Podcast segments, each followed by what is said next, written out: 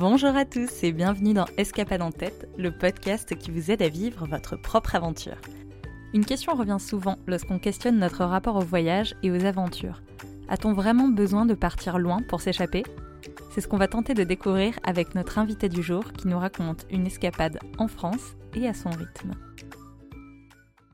Une montagne, on la gravit pas en, en, sautant du bas euh, du pied vers le sommet. En fait, on la gravit marche, enfin marche par marche. Et euh, là, c'était un peu cette impression de, de, juste en fait monter la première marche de, de cette montagne-là. Et c'était plutôt agréable comme, euh, comme sensation.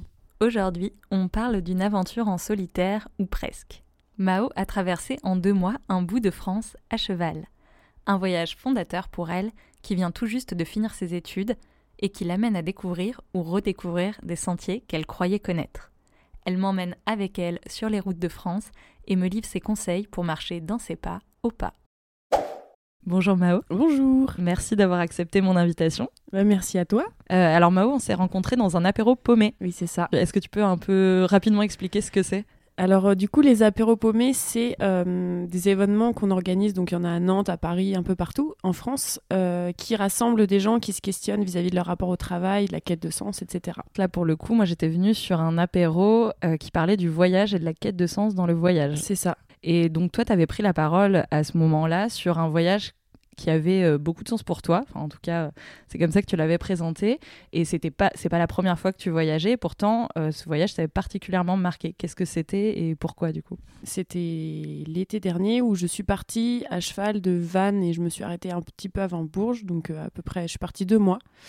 Et en fait, ce voyage, il a été hyper important pour moi parce que je l'ai fait après mes études où justement j'étais très paumée sur qu'est-ce que je voulais faire dans la vie. Et ça m'a appris énormément de choses sur moi et sur, ben, forcément les gens et notamment les Français parce que je suis restée en France du coup. Et en termes d'autonomie et de challenge, je pense que c'est la chose la plus challengeante que j'ai pu faire en voyage. Quoi. Quand je lui demande à quand remonte sa passion du cheval, Mao me parle de cette photo d'elle, 4 ans, à poney sur le champ de Mars, puis de la voisine de ses grands-parents en Bretagne, qui avait des chevaux dont elle s'occupait, mais surtout de sa première aventure aux États-Unis. Ma première vraie entre guillemets aventure, c'est quand je suis partie aux États-Unis toute seule. c'était pour un stage. Et là, j'ai travaillé dans un ranch euh, avec des chevaux aussi euh, pendant pendant quatre mois. Et là, c'était vraiment génial aussi parce que voilà, j'étais c'était un grand voyage seul euh, pour la première fois et j'ai été hyper bien accueillie et pareil j'ai appris beaucoup parce qu'on m'a fait on m'a fait vraiment confiance pendant ce voyage là donc euh, donc je pense que c'était ça oui et en ce moment, je lis beaucoup de récits de gens qui ont traversé la Mongolie à cheval euh, ou l'Amérique centrale. Est-ce que c'est quelque chose qui te fait rêver? Oui et non. Oui, parce que forcément, c'est un peu les lieux emblématiques des voyages à cheval. Euh, et, que particulièrement la Mongolie, je pense que c'est vraiment des espaces euh, assez exceptionnels. Après, euh, du coup, par rapport à mon rapport au voyage aujourd'hui, je trouve qu'on consomme, on a tendance des fois à consommer, entre guillemets, les aventures, à consommer un peu les pays et, pas faire forcément attention à ce qu'on a autour de soi. Et donc, du coup, maintenant, je, je sais que j'ai plein de choses à faire en France et j'ai beaucoup moins envie d'y aller peut-être qu'à une, à une période, quoi. Oui, ça me fait penser qu'on parle beaucoup de micro-aventure en ce moment. Euh, alors, micro-aventure dans le sens entre guillemets local, oui. Je trouve ça rigolo en fait de mettre une, de mettre une dimension à une aventure parce que, parce que l'intensité de ce que tu vis, quel que soit le lieu où tu le vis, elle est, elle est la même en fait, pour ma part. Donc, euh, Oui, tu peux pas la diminuer, ça. ça. Bah non, donc voilà. Tout projet, toute histoire naît d'un déclic, d'un moment qui nous donne l'élan nécessaire pour tenter l'aventure. Pour son projet d'itinérance à cheval, je demande à Mao quel était son moteur. C'était un peu, enfin c'était même beaucoup une logique de défi dans le sens où euh, voilà je savais pas ce que je voulais faire euh, comme métier, on va dire ça comme ça, et euh, mais je savais que ce qui allait être important pour moi dans, dans les années à venir, c'était d'oser parce pour pour plein de raisons. je me sentais pas forcément adaptée entre guillemets au milieu de l'entreprise classique, donc euh, et, je me disais, en fait, il faut que je fasse quelque chose que j'ai vraiment envie de faire, mais qui me fait un peu peur, forcément. Et si j'arrive à faire ce truc-là, et ben en fait, je projetais un peu le fait que ça allait me débloquer sur plein de trucs euh, dans ma vie après. Donc, euh, je me suis dit, ok, je sors de mes études, j'ai le temps. J'ai a priori les compétences pour partir, donc c'est maintenant ou jamais. Et, voilà, c'était vraiment le côté défi aussi, quoi. Quelle sensation c'est de voyager à cheval? Bah c'est un peu, un peu paradoxal parce que c'est à la fois beaucoup de liberté et beaucoup de contraintes. parce que beaucoup de liberté parce que enfin je, ne saurais pas trop dire pourquoi mais les gens qui montent à cheval le savent quand on monte à cheval je trouve que c'est un sentiment qui, qui est incomparable enfin que je retrouve vraiment pas ailleurs et puis voilà, il y a, y cet aspect un peu de puissance aussi, euh, puis de d'utiliser un en fait d'utiliser la nature pour traverser la nature c'est c'est assez grisant mais à la fois beaucoup de contraintes parce que oui il faut s'occuper euh, faut s'occuper de cet animal là qui est quand même assez exigeant euh, pour beaucoup de raisons et, et, que voilà on peut pas s'arrêter n'importe où qu'il faut être hyper à l'écoute de lui que ben quand quand il a décidé de pas avancer, ben il faut juste euh, prendre son mal en patience et puis euh, le laisser faire ses petites affaires et puis repartir quand il aura envie. Donc euh, donc ouais, c'est c'est paradoxal, c'est ça que le mot que je poserais. Et du coup, tu avais ton propre cheval Ouais qui s'appelle Le cheval que j'ai acheté pour, euh, pour partir, il s'appelle Théos, que j'ai toujours. C'est un donc, demi-sang arabe euh, croisé à Flinger. Donc, pour ceux qui connaissent pas, du coup, c'est euh, à la fois un cheval qui a pas mal de, sang, pas mal d'énergie et qui, un cheval qui a pas mal de force. Et les deux sont assez importants pour partir parce qu'il faut un cheval qui puisse porter les bagages et puis qui puisse aussi marcher ben, toute la journée. donc, voilà, il faut pas prendre des crevettes, quoi. Premier jour à cheval, euh, comment, comment ça débute ton aventure? Euh, Alors, je suis partie, il me semble, le 11 mai à 11h45, si je me rappelle bien. Tant de précision. ça t'a marqué? ouais, je me suis, je me suis, j'ai checké la date euh, et l'heure en partant. je me suis dit, c'est un jour important. et ben, c'est assez étrange parce que parce que je suis partie en fait j'ai, je suis partie sur des chemins que je connaissais déjà donc euh, je me suis dit c'est bizarre euh, de dire qu'on part pour longtemps alors qu'en fait euh, je, je, connais très bien mon itinéraire en tout cas aujourd'hui. Je trouve que de manière générale quand, tu, quand on prévoit des, des, grands voyages comme ça on s'en fait toujours une montagne en se disant que ça va être hyper compliqué et tout ça et en fait on se rend compte que ben que ce soit dans la préparation ou dans ou au moment où on part ben en fait c'est, c'est juste du jour le jour c'est un pas après l'autre un pas après l'autre, Mao et Théos parcourent en deux mois 500 km entre Vannes et Bourges. Pour dessiner leur itinéraire, Mao sait qu'elle peut compter sur un rythme moyen de 15 km par jour. Comment euh, tu as construit l'itinéraire entre Vannes et Bourges? Comment décider des sentiers ou des routes à prendre? Il y a deux parties pris. Soit euh, les gens peuvent anticiper un peu en réservant des, notamment des, des gîtes équestres où on peut euh, loger et le, le bonhomme et le cheval. Euh, moi, l'anticipation, ou en tout cas le, le, cadre, c'est pas quelque chose qui me rassure trop. Donc, euh, en gros, mon itinéraire, j'avais pris, j'ai pris une règle, une carte, et puis j'ai tracé tout droit. j'avais prévu mon ma première étape quand même dans un gîte pour, pour avoir une nuit tranquille et pour le cheval et pour moi. Et ensuite, euh, j'utilisais, euh, j'avais donc j'avais mon téléphone et j'utilisais une application qui s'appelle euh, Iphigénie, en fait, qui, mm, qui regroupe toutes les cartes IGN de France. Donc, il faut télécharger à l'avance et ensuite on peut les utiliser sans internet. Donc, c'était hyper cool. Et donc, je me suis orientée et dirigée grâce à ça. Et, et en fait, bah, l'itinéraire, je faisais du jour au lendemain en fonction de de mon état, de celui du cheval, de là où j'avais envie d'aller. À cheval, on a le choix entre soit route de campagne, soit euh, certains, certaines parties de, de, de de grande randonnée, de GR, sont praticables à cheval, pas tous, donc des fois on est bloqué. Ou, euh, ou euh, chemin de campagne, je sais pas si je l'ai dit. Oui, non, je l'ai pas dit. donc j'essayais d'alterner et en fait, pour ceux qui ont jamais vu de carte IGN, c'est essayer de, de, trouver les chemins noirs sur les cartes parce que c'est ces chemins-là qui sont le mieux en fait à pratiquer à cheval. Est-ce qu'il y a une portion de l'itinéraire que tu as préférée? Je pense que ce que j'ai le plus aimé, euh, après les bords de Loire, c'est très très beau, mais j'ai beaucoup aimé un moment, j'ai pas, j'ai traversé le parc de Brière. Ah euh, et sont les marais? Ouais, c'était courant mai et c'était vraiment hyper joli, c'était hyper calme, euh, assez particulier comme paysage et je connaissais pas du tout et, ouais, enfin puis j'ai rencontré vraiment des belles personnes là-bas aussi, donc un souvenir assez fort de cette région.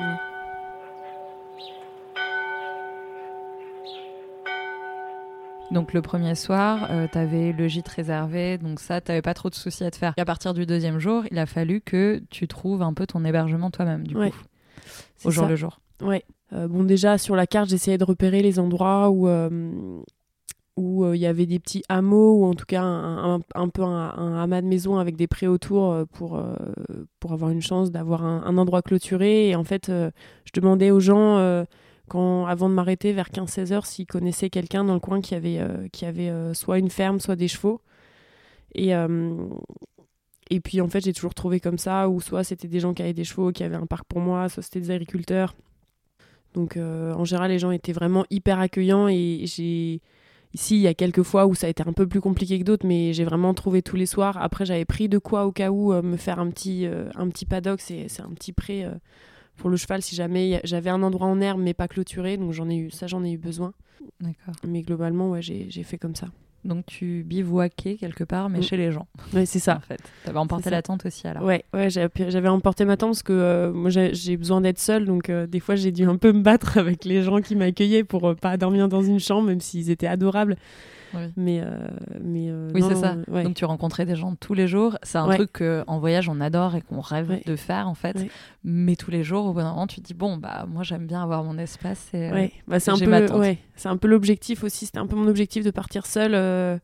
C'était un peu de me retrouver aussi dans mon coin et et voilà, il faut, euh, même si voilà, c'est hyper cool et je veux pas du tout cracher sur tous ces gens, mais hyper euh, adorable de la part de, de, tous ceux qui m'ont accueilli de m'accueillir. Voilà, il y a des fois où on dit, il faut essayer de dire gentiment, ah bah ce soir j'ai envie de d'être tranquille avec mon cheval euh, qui broute à côté. Et bon, ils comprennent très bien, hein, mais mais ouais, donc j'avais l'attente quand même au cas où aussi. Et du coup, tu as fait de belles rencontres? Ouais, ouais, ouais, c'était, c'était ouf. Et c'est ça, je pense que c'est ça qui m'a le plus marqué, c'est que en France, enfin, je trouve que d'extérieur, on a l'air d'être un pays pas forcément euh, hyper sympa, à l'heure, tout ça, et pas accueillant.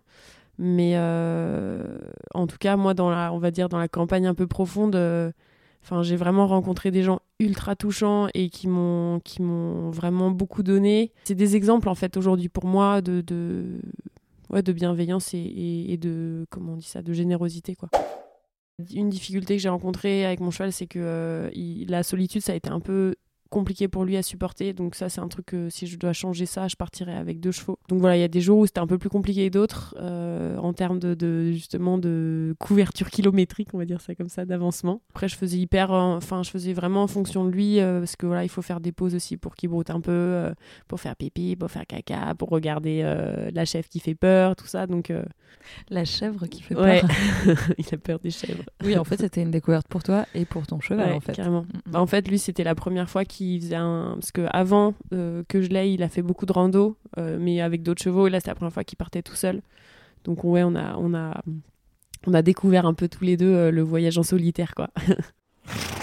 Vers la fin de mon voyage, où je sentais que du coup mon cheval commençait à, à, vraiment souffrir de la solitude. Donc, du coup, et puis moi, j'avais, je commençais à avoir un souci à l'épaule et donc bref, je me disais que euh, il fallait que je trouve un, compagnon de voyage à mon cheval. Du coup, euh, j'ai réussi à, trouver un âne euh, pas trop loin de là où j'étais arrêtée.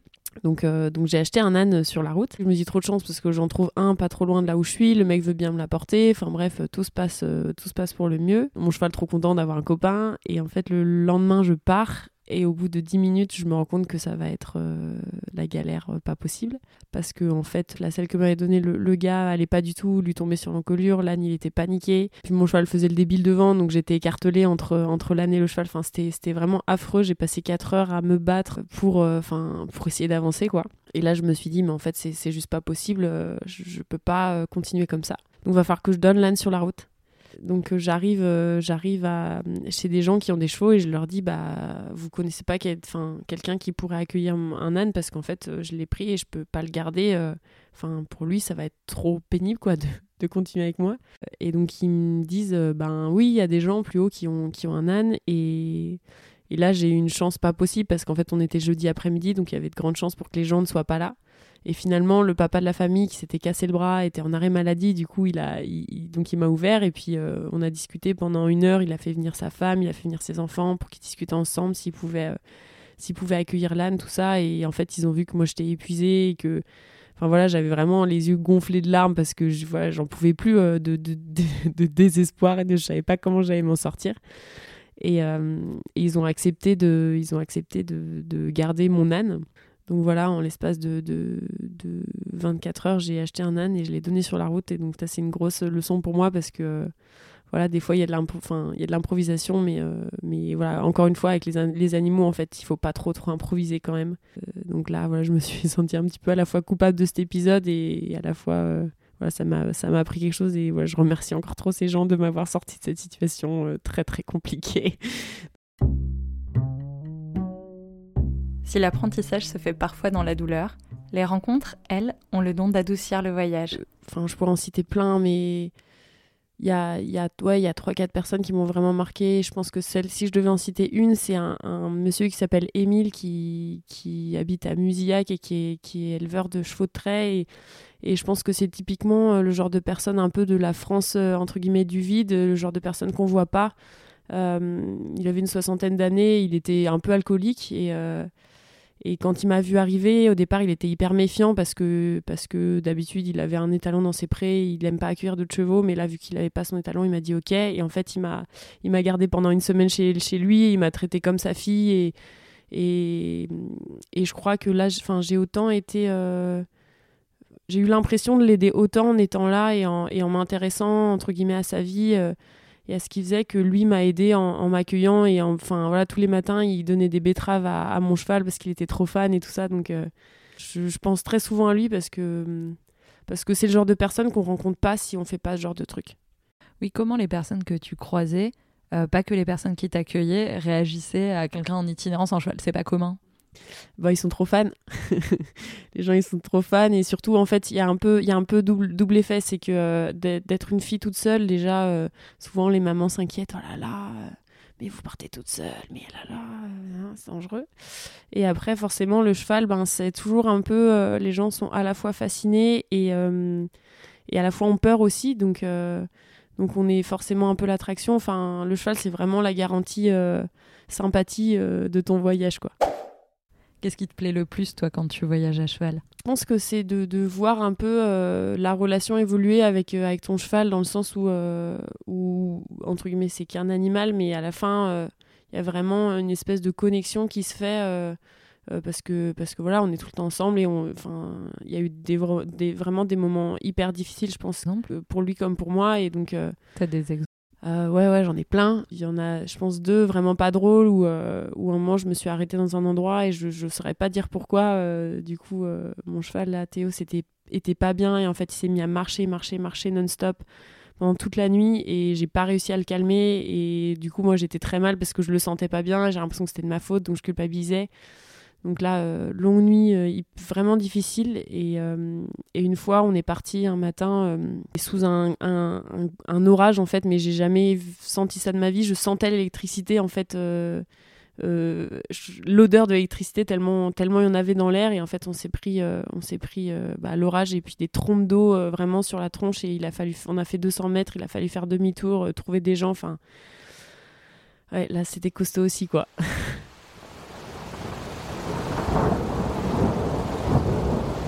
Honnêtement, je pense que le plus gros défi du voyage à cheval, surtout quand le cheval est seul, c'est euh, de, de faire en sorte qu'il soit le mieux possible dans sa tête et dans son corps. Parce que après le reste, enfin voilà, le temps, euh, ça fait partie du jeu, euh, les douleurs physiques, ça fait partie du jeu, mais le bien-être du cheval, ouais, c'est vraiment, enfin moi, ça a été vraiment quelque chose à laquelle j'ai eu, j'ai fait vraiment vraiment attention, quoi.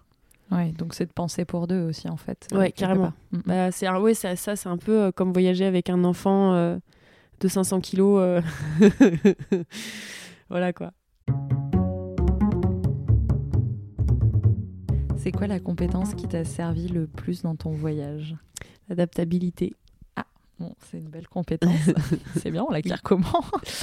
Eh ben, on l'acquiert, euh, en vrai, on l'acquiert en se donnant pas le choix, et que ce soit dans la vie ou en voyage, en fait. Euh, c'était un peu aussi pour ça que j'ai choisi ce, voyage-là, de faire ce voyage-là, c'est que au bout d'un moment, quand tu pars et que tu te mets une certaine responsabilité d'avoir euh, voilà, ton, cheval avec toi, t'as pas le choix de trouver des solutions. Tu peux pas dire bon ben tant pis, je vais m'arrêter là, ce sera pas confortable, mais tant pis, je trouverai mieux demain. Tu es obligé en fait de, faire au mieux pour ton cheval et, euh, donc du coup ben une fois que tu es devant la contrainte et ben comment tu développes ton adaptabilité, tu demandes beaucoup aux, gens. Je trouve que euh, voilà quand on part avec pas beaucoup aussi paradoxalement, on sollicite beaucoup les gens pour nous aider.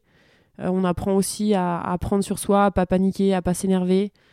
Euh, à vraiment en fait mettre son état d'esprit en mode euh, ni positif ni négatif mais juste en mode ok je suis devant devant une problématique il me faut une solution et, pas besoin de tergiverser et de faire trop d'état d'âme autour de ça parce que en fait c'est de la perte d'énergie si tu devais retenir de ton voyage une image en particulier je pense que c'est un sentier dans les bois Donc moi au-dessus de mon cheval avec ces, ces, deux oreilles là qui se pointent en avant vers le bout du sentier, je pense que ce serait ça. Un son Le pas, de, le pas des fers qui claquent sur, sur le béton. Une odeur La pluie, la pluie d'orage quand il a fait chaud, sur, sur notamment le foin. Une sensation Mal aux pieds.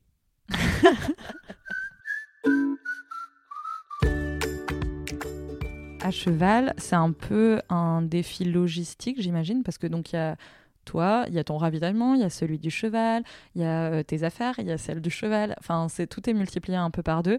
Euh, comment euh, tu as réussi à préparer ça et combien de temps ça t'a mis aussi à préparer? Je me suis lancée dans la préparation l'été d'avant, donc en gros j'ai mis, enfin j'ai pris plutôt un an, voilà pour m'informer, pour pour regarder un peu le matériel, surtout pour le cheval, c'est hyper important parce que bon, bah, autant, euh, enfin, même pour soi, mais, euh, mais euh, si, voilà, comme on dit, pas de pied, pas de cheval, et, et, si le cheval se blesse, que ce soit avec la sangle de la selle, que ce soit avec la bride ou le licol ou machin, ben, on n'avance plus en gros, donc il, faut faire, il faut être très très attentif sur la qualité de ce que de ce qu'on achète pour le cheval, quoi. en gros, moi j'avais donc ce qu'on appelle des fontes, c'est les sacoches avant. Euh, donc j'avais une paire de fontes, j'avais euh, deux sacoches arrière et un boudin. Donc le boudin, c'est ce qui se met euh, en gros au-dessus de la croupe du cheval, quoi. Oui, c'est ce qu'on voit dans les films. Ouais, c'est ça. Mm, mm. C'est ça. Donc j'avais ça et honnêtement, j'étais vraiment pas très lourde. Je sais plus en termes de, de kilos ce que j'avais. Euh, mais ce qui est hyper important quand on part, c'est d'équilibrer les sacoches, donc d'avoir le même poids à gauche et à droite. Là-dessus, euh, moi, ce que je faisais, c'est que je prenais un, bâton et en fait, euh, donc je, je connaissais déjà à peu près la composition de chaque sacoche, mais, mais pour être sûr, je prenais un bâton et puis je faisais un espèce de balancier en fait pour voir si le bâton penchait vraiment trop d'un côté ou de l'autre. C'est les hacks, les hacks de Mao. C'est ça. Euh, toi, donc, tu es parti deux mois. C'est quoi le budget pour deux mois euh, à cheval à peu près? Bah, En fait, moi, l'investissement, les, les, investissements les plus importants euh, que j'ai fait, c'était le cheval et donc la selle. La selle, tapis, sangle et tout ça.